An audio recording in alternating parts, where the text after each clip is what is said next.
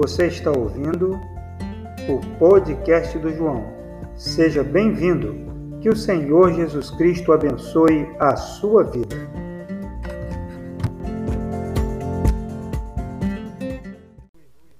É, eu vou começar hoje uma pequena série de mensagens, de três mensagens de João capítulo 15. É, o que Deus espera de nós. Então, abre a sua Bíblia em João capítulo 15. O que Deus espera de nós. Hoje a Carla veio com as crianças lá de Emboacica, né? Vê o Flávio, vê o Nicolas. Como é que eu não desci aí? O Caio, que está tímido. E o que foi para lá? Ah? O Miguel. Né? Eles vieram participar conosco hoje. A gente está muito feliz. Sejam bem-vindos. E hoje a gente vai começar essa série, o que Deus espera de nós. E a primeira coisa que Deus espera de nós é, são os frutos. Amém? Então, João capítulo 15 é uma parábola muito interessante que Jesus contou de algo muito significativo para o povo judeu. Né? A videira, é, ela tinha vários símbolos. E um, uma simbologia dessa videira era que o povo de Israel era uma videira. É, lá no templo tinha uma, uma, uma, nos tempos de Jesus tinha uma videira enorme de ouro. Olha a importância que a videira tinha. Todo judeu tinha uma casa e na sua casa tinha uma videira. Ele sentava debaixo ali da videira. Eu plantei uma lá em casa. Sei daqui com uns 10 anos vai dar para sentar debaixo dela, pegar uma uva assim, não, com uns 10 anos, né? Deus der vida, né? A gente vai poder aproveitar dela. Leva tempo. Mas o que, que eles faziam? Eles sentavam embaixo da videira para conversar e refletir sobre a lei, porque a videira, estar ali embaixo da videira era um lugar de paz, era um lugar tranquilo, por isso que a videira também é uma, é uma figura para a família do homem que teme a Deus, né? A, Salmo 127 fala que a sua mulher será como uma, uma videira frutífera, porque é um, é, um, é um lugar de acolhimento. Jesus então começa assim o texto, João 15, verso 1 e 2, que nós vamos ler hoje diz assim: Eu sou a videira verdadeira. O meu pai é o agricultor. Todo ramo que estando em mim não dá fruto, ele corta. E todo ramo que ele todo ramo que dá fruto, ele poda, para que dê mais fruto ainda. Amém, irmãos? Então a primeira coisa que Deus espera de nós são frutos. Deus tem uma expectativa a nosso respeito. É? Quando ele conta a parábola de árvore frutífera, é, são mais ou menos aqui umas três. Essa aqui da videira. Ele fala em Mateus 21 sobre uma, uma figueira, sobre uma figueira sem figos, que ele tem fome, ele olha lá a figueira, não tinha figo, o que, que ele fez com a figueira? Ele amaldiçoou e ela secou na mesma hora. E ele fala também de uma figueira que estava no meio de uma videira. E ele vai lá, o dono da figueira vai lá para comer fruto, não encontra, ele fala assim: corta. Aí o empregado fala assim: vamos esperar um pouco, né? Eu vou fazer um rego em volta dela, vou colocar aqui um esterco, vou adubar, e daqui um ano a gente vê se der fruto. Então, o que ele quer dizer? Ele quer dizer que quando você tem uma árvore frutífera na sua casa, você espera que ela dê fruto. Amém? Então você planta uma, planta uma graviola, você quer fruto. Isso aqui é uma graviola. Você planta um pé de mamão, ele começa a não dar mamão. Aí o pessoal fala assim, mas isso aí é mamão macho, isso não dá. É, meu avô, ele tinha, era cheio de história, né? Ele falava que tinha um meio de transformar mamão macho em um pé de mamão frutífero. Fincava uma estaca, fazia não sei o quê, mas eu nunca vi, mas ele falava que dava, né? Ele arrumou até uma mula que deu cria lá no Espírito Santo, onde ele nasceu. Mas você vê que aquela árvore que você plantou, ela não está dando fruto, a sua tendência é o quê? É querer cortar e colocar outra no lugar. Porque você espera um ano, deu a época dela, dá, você quer que ela dê. Se ela não deve, você quer o quê? Cortar, porque ela está ocupando a terra inutilmente. Então Deus espera que cada um de nós sejamos ramos frutíferos. Que nós possamos produzir esses frutos que Ele espera. Abre a sua Bíblia, é em Lucas 13, de 6 a 9, essa parábola que eu citei aqui, é, da figueira que estava no meio da, da videira lá e não tinha fruto. Lucas 13, de 6 a 9.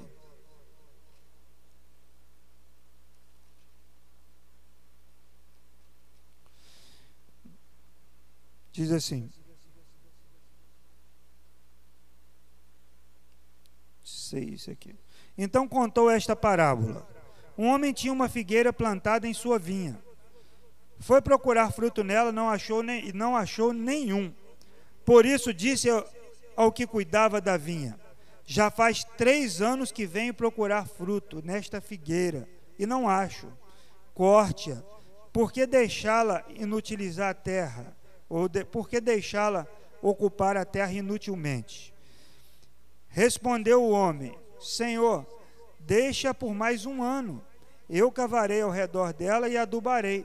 Se der fruto no ano que vem, muito bem. Se não, corte-a. Se você, Deus olha para você, Ele olha para mim, Ele olha para cada um de nós, Ele espera que nós sejamos pessoas frutíferas, que nós produzamos fruto. O texto de João 15, 2, ele diz: Todo ramo que estando em mim e não dá fruto, ele corta, e todo ramo que dá fruto, ele poda para que dê mais fruto ainda. Então, quando nós lemos a Bíblia, nós temos dificuldade muitas vezes de colocar em prática, não é? Porque o que é dar fruto? O pastor está falando aí sobre dar fruto, mas o que é isso? O que é dar fruto? É? Então, nós vamos tentar facilitar aqui nessa noite. É, como colocar em prática esses ensinamentos que a gente recebe da palavra de Deus. Então, esses textos, eles nos trazem lições, irmãos. E eu quero trazer alguns exemplos aqui hoje de como você pode frutificar. Amém? Como você pode frutificar? A primeira coisa, primeiro exemplo, você pode frutificar servindo as pessoas que precisam, né? O nosso foco deve ser nas pessoas que estão ao nosso redor, na igreja, nos grupos, nossos amigos, aqueles que estão passando por um problema bem específico. A Bíblia fala que nós devemos atender a todos, mas primeiramente os da família da fé, aqueles que estão próximos de nós. Né? E as pessoas também que precisam ouvir a palavra de Deus. Ontem eu fui fazer uma visita para o Valdeir, não sei se vocês lembram, ano passado nós fizemos um, juntamos um, umas doações e levamos lá para a serra. Eu fui obrigado a mostrar meu talento de piloto de rally. E aí ontem eu falei, eu queria andar de bicicleta e queria visitar o Valdeir. Com a gasolina no preço que tal, eu falei, vou andar de bicicleta e vou visitar o Valdeir. É muito longe. Deu 108 quilômetros de volta, né? Eu cheguei na casa dele, ele não estava. Eu chamei, chamei, abri um pouquinho da janela, falei, você deve estar caído, mora sozinho. Será que ele caiu aí dentro? Vou abrir. Aí eu olhei, tava, não estava lá. E aí eu saí e fui numa fazenda próxima e falei, eu vim visitar o Valdeir, mas ele não está em casa. Aí o moço, o administrador, deu a dica. Ele falou, ele deve estar na sede, na sede lá do MST. Aí eu fui para a sede, ele não estava na sede. Desci um pouquinho uma estradinha, encontrei um amigo dele, que é crente também, e conversei. Ele falou, não, o Valdeir está aqui para baixo, aqui lá no Zeca, lá no final. É longe, é longe. Ele estava plantando feijão. E aí pude encontrar com ele e orar com ele, ver como ele estava, né? Primeiro recebi uma má notícia, né, de alguém lá que falou: "Olha, ele tá esse vício da bebida é assim, é tudo muito difícil". Eu falei: "Mas será que está tão ruim assim? Vai, volta. Pode ser que esteja, né? Tá lá sozinho". Aí eu encontrei com um amigo dele, ele, olha, ele está passando um momento muito bom. Que bom que o senhor veio aqui para fortalecer a fé dele. Né? Então, o senhor vai encontrar ele descendo aqui, eu pude encontrar com o Valdeir. Nós precisamos atender as pessoas em todos os aspectos que elas necessitarem. Amém? Servir as pessoas. Eu fui lá e pude orar com ele, orei também com esse irmão, é, irmão Uru. Não é, não é irmão Uru Cubaca, é só Uru mesmo. Quando ele falou Uru, pensei que ele ia continuar, mas é só Uru. Você está rindo, mas tem nome, né? É apelido, o nome dele é Marcos. o nome dele é mais bonito. E aí, voltei para casa. Hoje de manhã a gente estava junto lá tomando café da manhã. A Carla me ajudou lá a servir, a distribuir lá o café. Os meninos aqui já pegam lá as cadeiras, fazem a roda e depois já recolhem tudo. Essas crianças estão, ó, nota 10. Porque nós precisamos servir uns aos outros, é uma maneira de frutificar, é servindo ao que precisa. Seja através da mão de obra, seja através do dinheiro, seja através de um mantimento, seja através de uma palavra, e especialmente compartilhar a palavra de Deus. Porque o pão que a pessoa come hoje, amanhã, se o intestino dela estiver normal, o pão não vai estar lá mais amanhã. E é isso que Jesus falou. Essa comida ela perece, agora a palavra de Deus é a que fica. Amém, irmãos? A palavra de Deus ela entra na vida da pessoa e muda a vida da pessoa e transforma e traz esperança. Então eu encontrei com Valdeir, que era um homem é, é, que quando ele foi encontrado aqui na rua, ele estava caído, bêbado, sujo e foi levado para lá. E ele encontrei com ele, ele tem um problema, ele quebrou a perna, então ele anda de muleta quilômetros lá para capinar feijão ajudando um outro senhor, um senhor lá de já idoso, quase 80 anos, ele estava plantando feijão junto com ele. Então, você precisa entender que servir é uma maneira de frutificar. Nós não podemos viver somente para nós mesmos. Abre a sua Bíblia em Mateus capítulo 25. Mateus 25. Porque hoje a tendência é o quê? É, é farinha pouca, meu pirão o quê? Primeiro nada, meu pirão sozinho, porque vai que amanhã não tem farinha de novo. Então, é meu pirão primeiro não, meu pirão só meu pirão mesmo. Mas Deus nos ensina a compartilhar, a dividir. Então, Mateus 25, de 34 a 40, diz assim: Então o rei dirá aos que estiverem à sua direita: Venham benditos de meu Pai recebam como herança o reino que lhes foi preparado desde a criação do mundo. Pois eu tive fome e vocês me deram de comer, tive sede e vocês me deram de beber, fui estrangeiro e vocês me acolheram, necessitei de roupas e vocês me vestiram, estive enfermo e vocês cuidaram de mim, estive preso e vocês me visitaram. Então os justos lhe responderão: Senhor, quando te vimos com fome te demos de comer, ou com sede te demos de beber? Quando te vimos como estrangeiro e te acolhemos, ou necessitado de roupas e te vestimos? Quando te vimos enfermo ou preso e fomos te visitar? O rei responderá: Digo-lhes a verdade. O que vocês fizeram a algum dos meus menores irmãos, a mim o fizeram. Então, quando você faz a alguém com seu coração desinteressado, apenas com vontade de servir, porque tem um tipo de serviço que a pessoa faz para quê? Para aparecer, para receber a glória, para dizer, nossa, aquele homem, aquela, olha, ele é um filantropo, ela ajuda muitas pessoas, e aí ele vai ficar feliz, vai receber uma plaquinha de honra ao mérito. Mas nós devemos servir sem ninguém, sem a pessoa ter até condições de nos agradecer. Lucas capítulo 10 é a história do, você sabe de quem? Do bom samaritano. Lucas 10, a partir do 25. É a história do bom samaritano.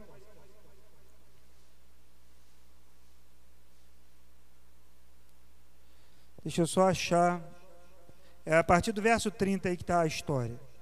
Em resposta, disse Jesus: Um homem descia de Jerusalém para Jericó quando caiu nas mãos de assaltantes. Estes lhe tiraram as roupas, espancaram e se foram, deixando-o quase morto. Aconteceu que está descendo pela mesma estrada um sacerdote. Quando viu o homem, passou pelo outro lado. E assim também um levita, quando chegou no, ao lugar e o viu, passou pelo outro lado. Mas um samaritano, estando de viagem, chegou onde se encontrava o homem, e quando o viu, teve piedade dele. Aproximou-se, enfaixou-lhe as feridas, derramando nelas vinho e óleo. Depois colocou sobre o seu próprio animal, levou para uma hospedaria e cuidou dele. No dia seguinte, deu dois denários ao hospedeiro e disse: Cuide dele. Quando eu voltar, pagarei todas as despesas que você tiver. Qual destes três você acha que foi o próximo do homem que caiu nas mãos dos assaltantes? Aquele que teve misericórdia dele, respondeu o perito na lei. Jesus lhe disse: Vai e faça o mesmo. Esse homem, quando foi atendido pelo samaritano, ele tinha condições de reconhecer quem estava ajudando ele. Talvez se ele fosse um judeu e ele visse o samaritano, identificasse que aquele homem era um samaritano, ele ia preferir até morrer. Porque eles não gostavam, eles não tinham contato, eles não falavam com os samaritanos, eles não falavam a palavra samaritano. Mas aquele homem, o samaritano em viagem, ele parou o que ele estava fazendo. Ele estava em viagem. Ele não só foi ali e acudiu aquele homem, ele pegou óleo, pegou vinho, ele passou uma faixa, ele limpou, botou em cima do seu próprio animal, levou para a hospedaria, deixou dinheiro para pagar a despesa. E Jesus falou assim: quem foi o próximo daquele homem que foi assaltado? Aí o fariseu disse assim: aquele que teve misericórdia dele. Servir, irmãos, é colocar o seu coração na miséria do outro. Isso significa ter misericórdia. É você. Hoje eu estava ouvindo uma entrevista de, de um delegado. E ele falou que ele foi trabalhar na, na, na, na baixa zona leste de São Paulo é o lugar mais pobre e mais miserável de São Paulo, ele falou. Falou que ele sempre trabalhou em favela, né, com crime organizado, mas uh, do ano passado para cá ele está trabalhando na parte mais pobre. Falou, quando você imagina alguém pobre, você multiplica por cinco. E ele falou, quando eu vi, eu cheguei numa casa que não tinha porta, um barraco de compensado, e eu vi um homem agachado no chão, eu falei, polícia. O homem disse, eu estou almoçando. E quando ele levantou, era uma caixa com borda de pizza sobrada do lixo. Ele falou assim: meu coração doeu. As bordas de pizza que jogaram fora, ele foi lá no lixo da pizzaria e catou para comer. Estava agachado no chão, a casa não tinha piso.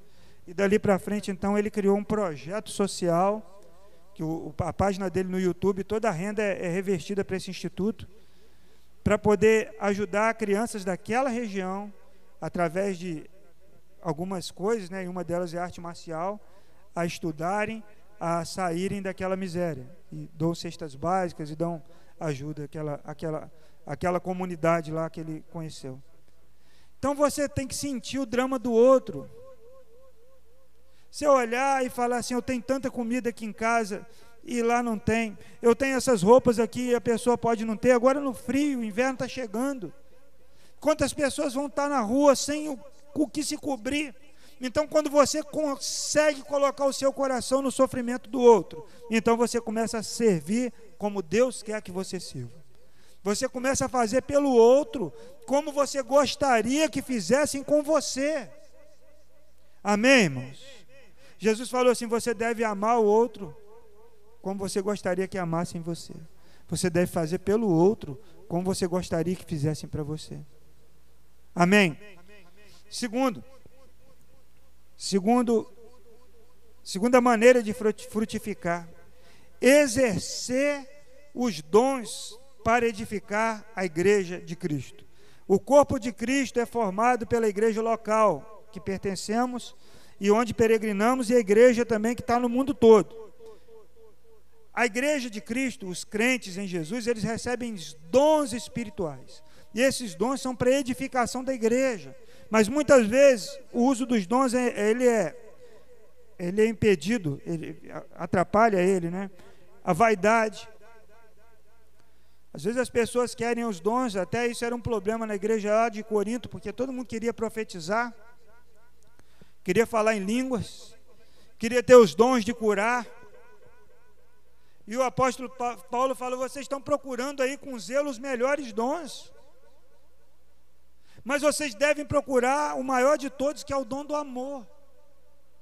Mas os dons que não aparecem, as pessoas não querem muito. O dom de servir, o dom de administrar, o dom de cuidar, o dom de misericórdia.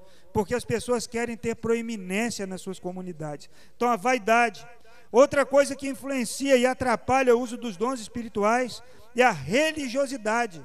A pessoa então vê um dom espiritual e coloca sobre aquele dom espiritual a sua, a sua visão religiosa.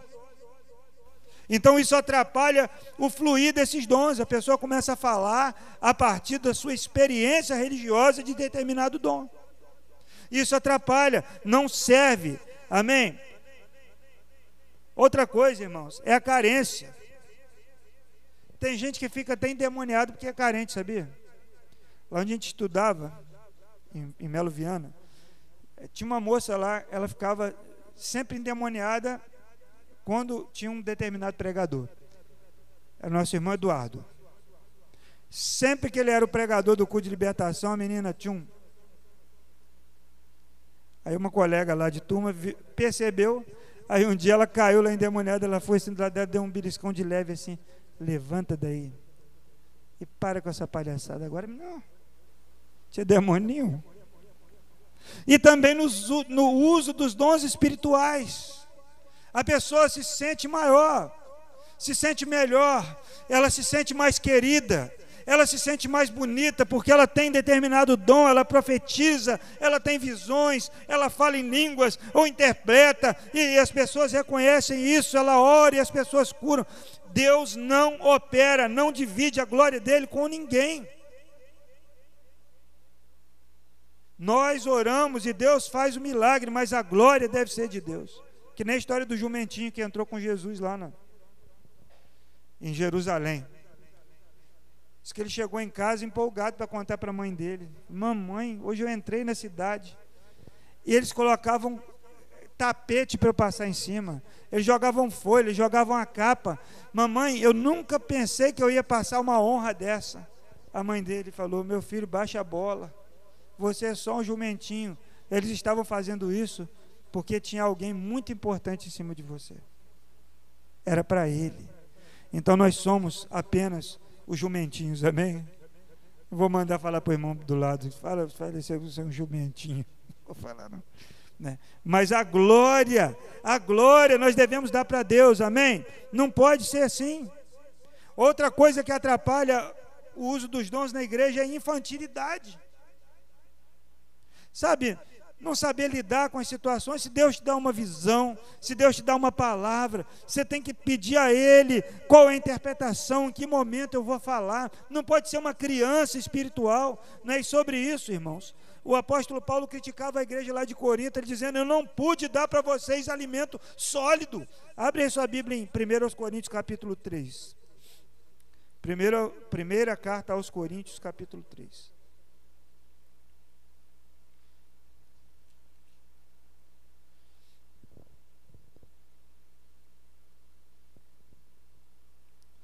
Verso 1.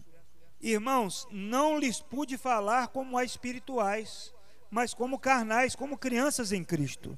Deles leite e não alimento sólido, pois vocês não estavam em condições de recebê-lo. De fato, vocês ainda não estão em condições, porque ainda são carnais. Porque, visto que a inveja, divisão entre vocês, não estão sendo carnais e agindo como mundanos, gente, Deus não quer que nós sejamos crianças e até ninguém quer. Já pensou seu filho está lá, você leva a criança no pediatra.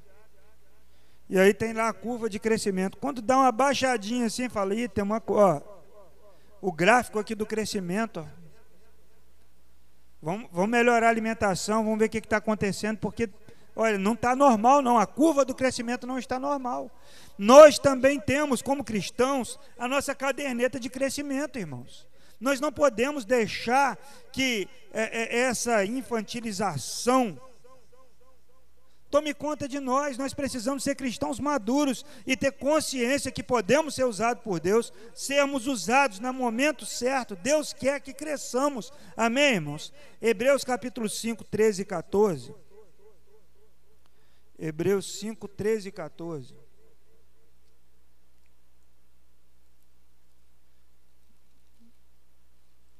que o autor diz aqui, Hebreus 5, 13 e 14. Quem se alimenta de leite ainda é criança e não tem experiência no ensino da justiça. Mas o alimento sólido é para os adultos, os quais, pelo exercício constante, tornaram aptos para discernir tanto o bem quanto o mal. Então, o uso dos dons espirituais, ele precisa ter, primeiro, a visão de glorificar o nome de Cristo e não o seu próprio nome. Dá honra para Deus, dá glória para Deus. Segundo, é para edificar e servir a igreja de Cristo. Ele não serve para que meu nome, para que a minha vida, para que o meu ministério, para que a minha igreja, para que eu seja alguma coisa, mas que importa que eu diminua para que ele cresça. Isso que João Batista disse. Amém, irmãos? Precisamos buscar maturidade, porque exercer os dons espirituais para edificar a igreja é uma maneira de frutificar. Amém, Samuel? Não é isso? Você concorda? É isso aí para edificar a igreja, para servir os irmãos. O que, que adianta ter um talento maravilhoso, um dom tremendo, mas ele não serve para nada? É que nem um, uma miniatura de carro, sei lá, uma réplica qualquer. Nessa, hoje eu fui lá conhecer a nova casa lá do, do Nicolas.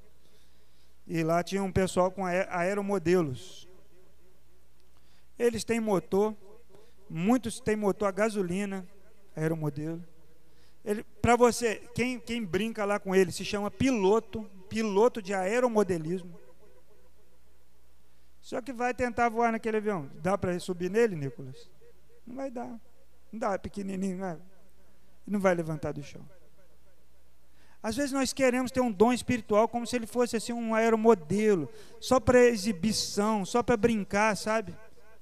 Mas Deus nos chamou para servirmos a igreja de Cristo. E para isso precisa ter maturidade, estar pronto para receber o alimento sólido. Amém? Os dons são para servir. Então nós frutificamos quando servimos as pessoas que precisam e quando exercemos os dons espirituais edificando a igreja de Cristo. Terceiro e último, como frutificar?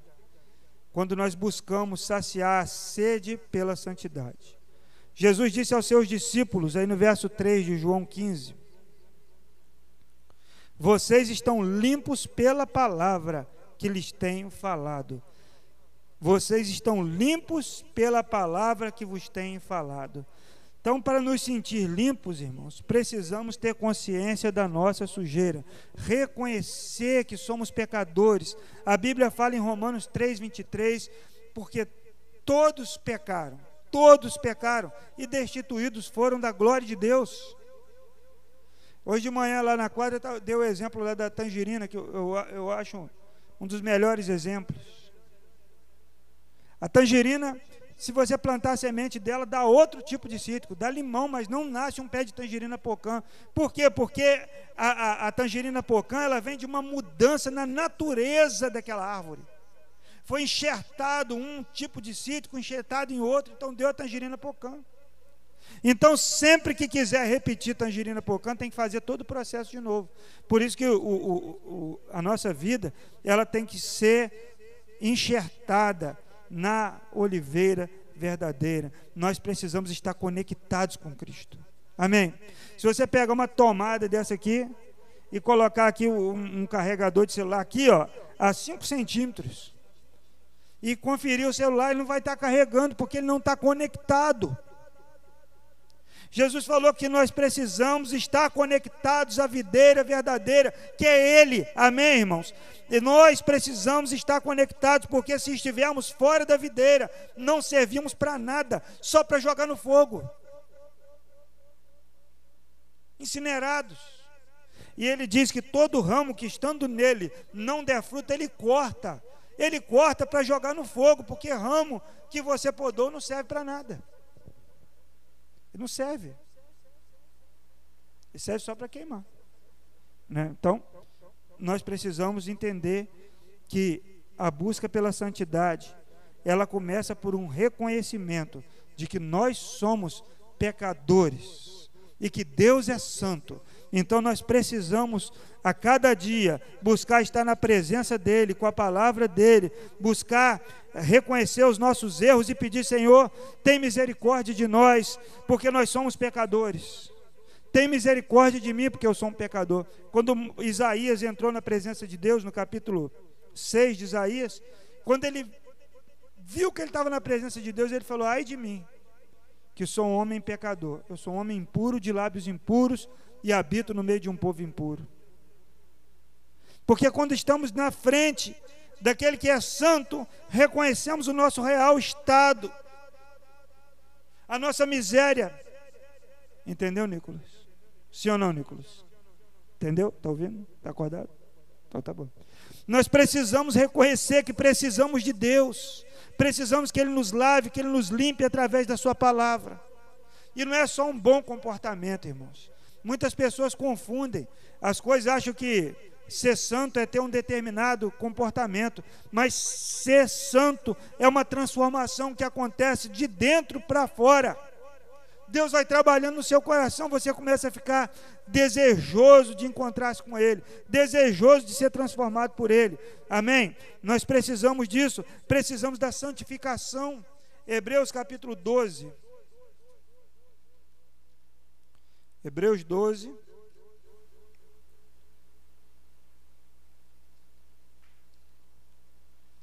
Verso 14.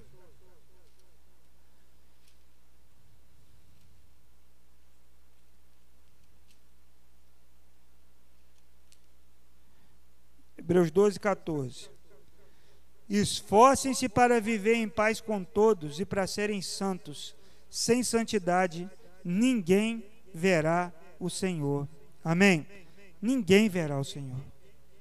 E Deus ele promove isso através de Jesus. Abra em Romanos capítulo 5, verso 1. Romanos 5, 1.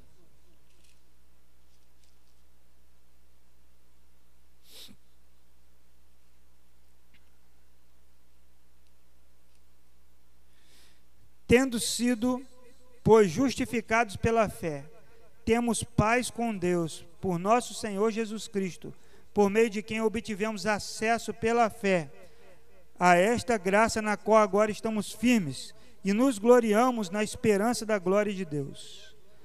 Irmãos, temos a possibilidade da santificação por causa da justificação em Cristo Jesus. Então, para o que Deus espera de nós. Que Deus espera de nós, Ele espera frutos. E como são esses frutos, irmãos? Serviço, servir as pessoas que precisam, exercer os dons para edificar a igreja e buscar, buscar a santificação. Isso são frutos de uma pessoa, de um cristão que está conectado à videira verdadeira, Amém? De um cristão que frutifica. Em Gálatas capítulo 5 fala sobre o fruto do Espírito. Vamos abrir lá em Gálatas, capítulo 5, verso 22 e 23. Gálatas 5.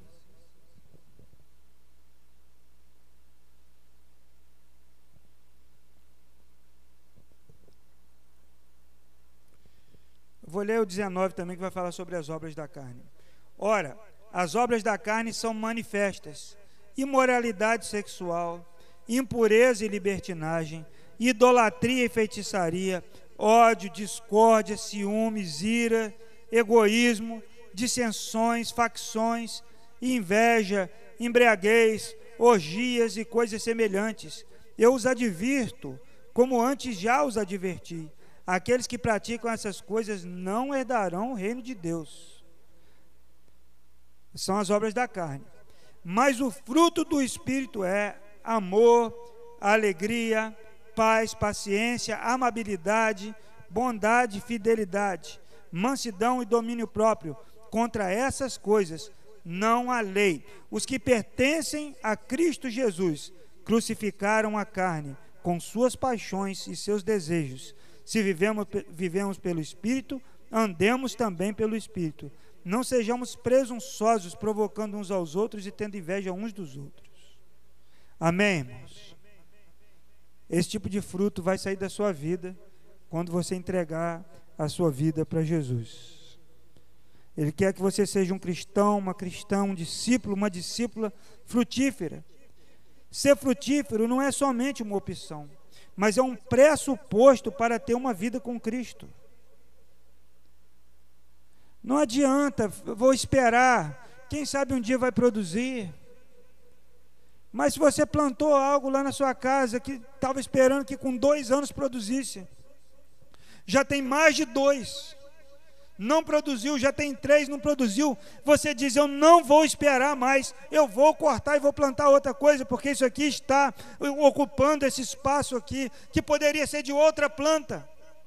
E é exatamente o que Jesus disse: aquele que frutifica, ele limpa, ele poda, ele ajeita para que produza mais, e o que não dá fruto, ele corta para que não tire a força daquele que vai produzir. Nós precisamos ser cristãos frutíferos e só podemos ser cristãos verdadeiros se formos frutíferos. É uma condição. É uma condição. Ele promete, irmãos, que o ramo que dá fruto vai ser aperfeiçoado, vai ser limpo. Às vezes a gente não quer, né? Porque, por exemplo, lá, lá na minha mãe tem uma, uma parreira lá, que não dava nada, mas um dia chamou um moço lá que entende de parreira, ele foi lá, cortou, foi tudo. Ela ficou apavorada. Ele foi lá e vapo, vapo, vapo, deixou só só aquele a, a, parte mais grossa e alguns galhos, não ficou nada lá. Ela falou: "Meu Deus, ele pelou tudo, como é que pode?" Mas daqui a um tempo começou a aparecer as flores, daqui a pouco soltaram os cachos de uva. Às vezes a gente quer ficar com, com, a, com a beleza, com a aparência, mas isso não dá fruto. Eu fui lá em Minas agora e vi lá uma parreira também enorme. Diz que dá muita uva lá, muita uva. Mas agora eu fui lá, ela estava completamente pelada. Parecia até que estava morta. Mas se você olhasse de perto, estava começando a sair umas folhinhas novas. Às vezes a gente não quer perder a aparência. Às vezes a gente quer que as pessoas pensem algo em nós. Porque você vê uma parreira. Assim, ah, isso aqui é bom da gente sentar aqui embaixo, ficar conversando aqui, olha, dar um fresquinho. Mas Deus não quer ficar na sombra.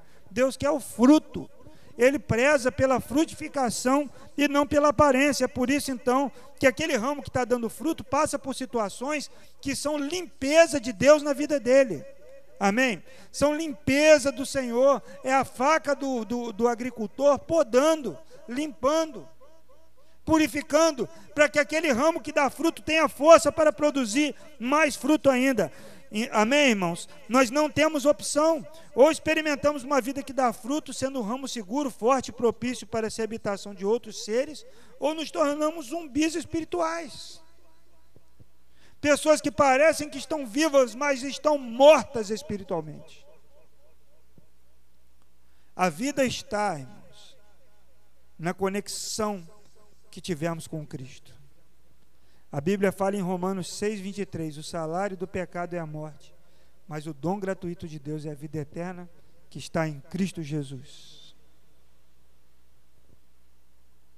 O salário do pecado é a morte, mas o presente de Deus para nós é a vida eterna que está em Cristo. E Deus quer que você hoje se conecte com Ele, para que Deus quer que você e eu, que nós sejamos cristãos e cristãs que dão fruto, que glorificam o nome do Senhor. Ele falou: Eu chamei vocês para que vocês deem fruto e o vosso fruto permaneça. Não é dar a impressão que vai dar fruto. Meu pé de graviola deu uma impressão que ia dar bastante graviola. Aí agora, há poucos dias, fui ver a florzinha que estava lá, está secando tudo. Né? Podia falar assim, será que foi o olho gordo? Né? Foi, me enganou a, pé de graviola. Achei que ia dar muito fruto, mas as flores secaram todas. Jesus falou: Eu chamei vocês para darem fruto e o vosso fruto permanecer para alimentar pessoas, para que pessoas sejam renovadas e restauradas. A videira é um símbolo especial para o povo de Israel. Simboliza vida, simboliza saúde, simboliza reflexão, simboliza alegria, prosperidade. E o que Deus tem para a nossa vida e através de nós são exatamente essas coisas, porque nós em Cristo somos portadores de vida, de alegria, de prosperidade, de paz, somos embaixadores da paz, levamos a palavra de Deus para as pessoas, reconectamos pessoas que antes estavam distantes de Deus, levamos essas pessoas novamente para Deus. E eu quero convidar você nessa noite para entregar completamente a sua vida para Jesus. Porque para frutificar, você precisa se conectar a Cristo. Não adianta ter uma roupa diferente. Até hoje de manhã eu usei esse exemplo lá. Ou ter um bigode, ou ter um tipo de cabelo, algo assim que aparenta, parece, fala assim, ele parece que é religioso, ela parece, mas é igual aquele antigo Denorex, parece, mas não é. Porque a mudança é dentro do coração. E eu convido você nessa noite para ficar de pé, vamos adorar o nosso Deus e orar. E eu peço a você que também me assiste aí pelo, pelo Facebook, pelo Instagram, pelo YouTube, para de todo o seu coração entregar completamente a sua vida a Deus e se conectar. Amém? Então vocês que são novos, vocês precisam ainda novinhos assim, entregar a vida de vocês para Jesus que Deus pode mudar a história de vocês. Deus pode mudar a história para trás, não tem como fazer nada. Mas para frente, Deus pode dar um futuro completamente diferente para cada um de nós que está aqui. Deus tem uma nova história para a nossa vida. Deus tem uma nova história para o nosso futuro. Basta que nós queiramos que essa história se concretize. Então nós vamos adorar o Senhor. E depois eu vou orar ainda para a gente encerrar, vamos adorar a Deus.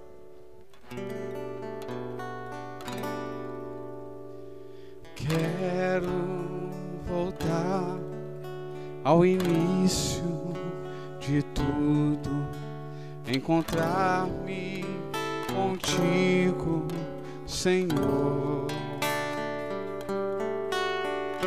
Quero rever meus conceitos valores eu quero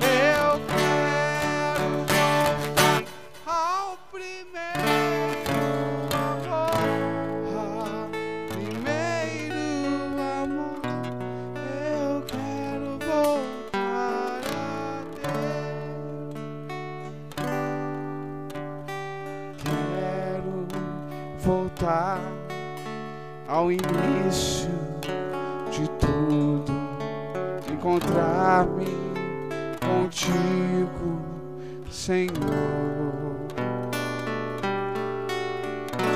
Quero rever meus conceitos, valores. Eu quero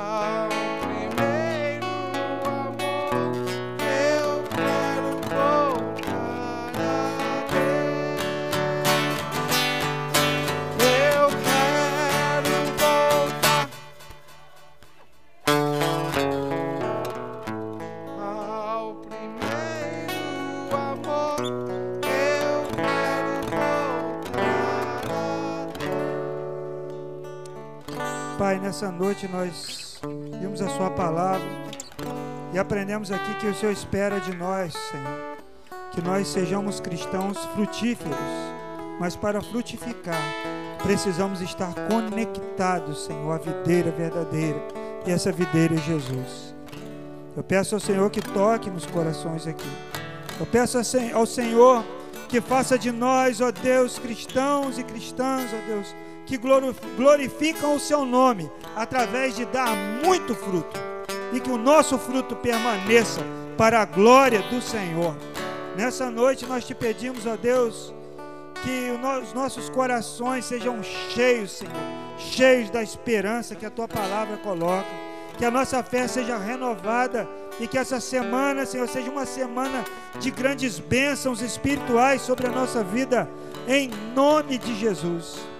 Eu abençoo, Senhor, cada um que está aqui nessa noite. E em nome de Jesus, e peço um toque do Senhor nesses corações. Em nome de Jesus. Amém.